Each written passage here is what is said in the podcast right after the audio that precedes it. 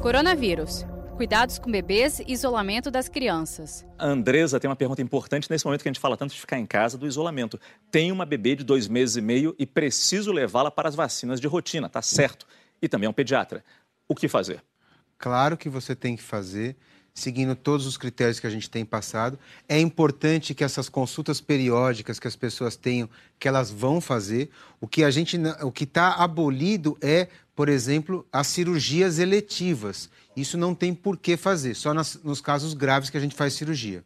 Então, ir numa consulta médica, fazer a vacina de um bebê, fundamental, porque você vai prevenir outras doenças dessa criança. É aquilo, sair de casa para o essencial. Quem puder, fique em casa, mas Sempre tendo essencial. um compromisso essencial, como vacinar contra a gripe, os idosos com mais de 60 anos e os profissionais de saúde nesse momento, sim, podem e devem sair de casa. Fundamental. Mas voltar direto para casa depois. Sim, sempre. Doutor Daniel, eu queria voltar com o senhor para a gente falar, já como psiquiatra, para falar dessa questão uh, do isolamento. Com as crianças, é uma.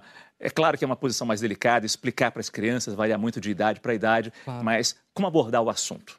E uma... como transformar isso numa lição, talvez? Claro, eu acho que uma, uma dica que a gente dá para qualquer pergunta difícil de uma criança é devolver a pergunta. Né? Ele fala assim: o que, que você já sabe? O que, que você acha? O que, que você está vendo? Quando você devolve a pergunta e a criança fala, ah, não, eu ouvi isso, eu ouvi aquilo, você já pega o gancho de qual é ali o discernimento dela, o quanto ela está sabendo ou não. E uma coisa importantíssima é a gente estar tranquilo para poder passar tranquilidade para as crianças. Né? É, lógico, a gente tem que se cuidar, a gente tem que ficar em casa, tem que lavar a mão e etc. Mas se você ficar em pânico dentro de casa, você não vai conseguir passar tranquilidade para ninguém. Então, acho que é, é afinar o discurso a partir da própria criança e não ficar em pânico para ela, não ficar assustada. Saiba mais em g1.com.br barra coronavírus.